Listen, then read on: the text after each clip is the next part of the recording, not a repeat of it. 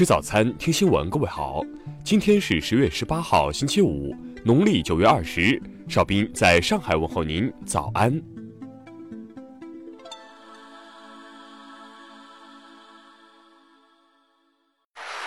首先来关注头条消息。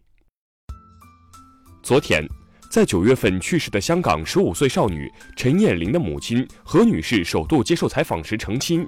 自己女儿是自杀死亡，并非其他原因，希望谣言尽快停止，还她及死去的女儿一个宁静。何女士表示，她一直和警方跟进此事，在监控里看见女儿神情异样。何女士称，女儿自八月起至少两次说过有一个声音经常在耳边出现，她怀疑女儿受到思觉失调困扰。何女士也不认同陈燕玲的死跟参与反修例示威有关，她表示。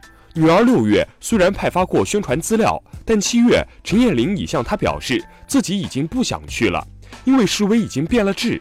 至于传言说陈燕玲八月曾中过催泪弹，何女士说女儿并非参加示威中催泪弹，而是当时刚好去尖沙咀买蛋糕。上个月陈燕玲的尸体在海面上被发现，反对派趁机炮制各种阴谋论，声称少女之死与反修例有关，污蔑警方杀人灭口。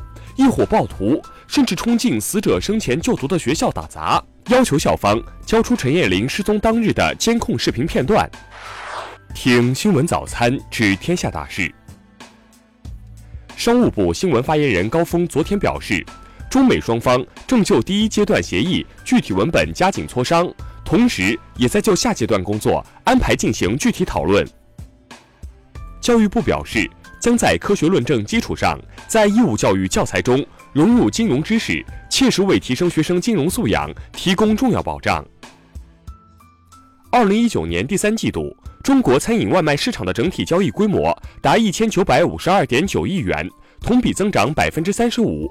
九零后、零零后成为消费主力。财政部国库支付中心主任刘金云昨天表示，前九月税收收入中。证券交易印花税收入一千零七十二亿元，同比增长百分之二十一点七。国家粮食和物资储备局执法监督局局长兼督察专员赵文先涉嫌严重违纪违法，目前正接受纪律审查和监察调查。财政部消息，一至九月，全国一般公共预算收入累计十五万零六百七十八亿元，同比增长百分之三点三。国务院国资委昨天介绍，混合所有制改革的国企户数占比超过了百分之七十，和二零一二年相比提高了二十个百分点。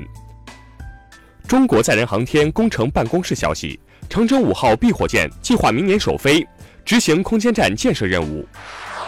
下面来关注国际方面的消息。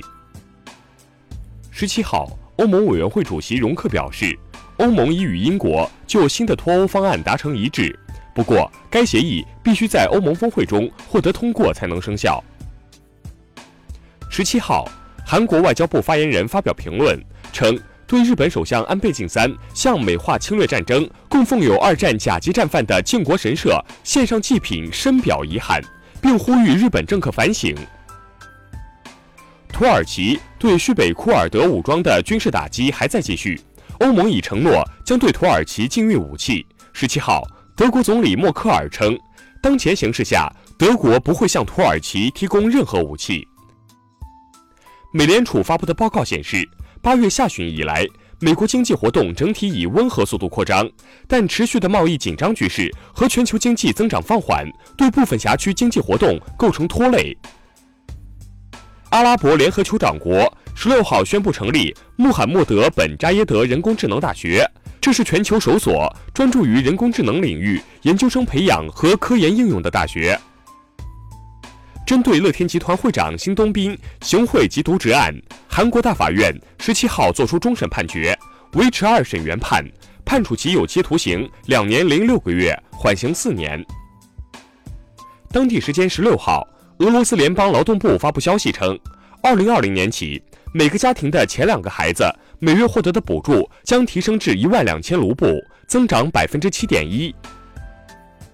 日本内阁府宇宙政策委员会十七号决定参与美国月球探索计划，希望在二零二四年之前把宇航员送上月球。下面来关注社会民生方面的消息。昨天，贵州毕节顺山村委主任助理朱才芳被指带头赌钱。织金县纳雍乡党政办主任称，朱才芳及参赌人员已被当地派出所拘留，事件正在采取措施。四川资阳警方昨天通报称，破获一起绑架案，被绑男子被成功解救。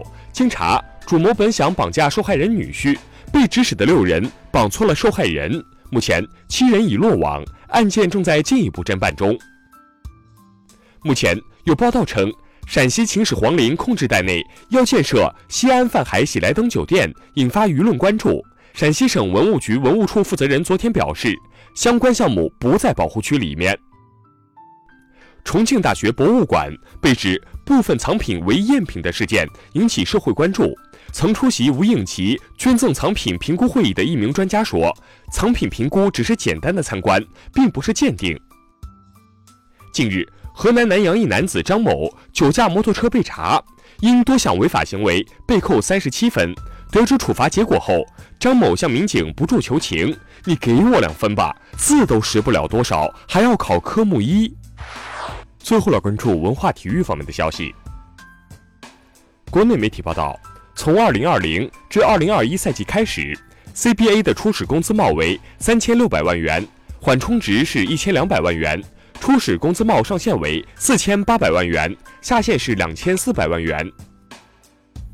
军运会女排赛昨晚进行到小组赛第二轮，八一女排以三比零击败卫冕冠军巴西，提前一轮晋级半决赛。二零二零年奥斯卡奖正式公布最佳动画长片初选名单。三部中国题材的动画片《哪吒之魔童降世》《雪人奇缘》和《白蛇缘起》入选。布达拉宫管理处发布通告称，从二零一九年十月十五日至二零二零年三月十五日期间，布达拉宫实行当日预约免费参观惠民政策。以上就是今天新闻早餐的全部内容，请微信搜索 xwzc 零二幺。也就是新闻早餐拼音首字母再加数字零二幺。如果您觉得节目不错，请点击再看按钮。一日之计在于晨，新闻早餐不能少。咱们明天不见不散。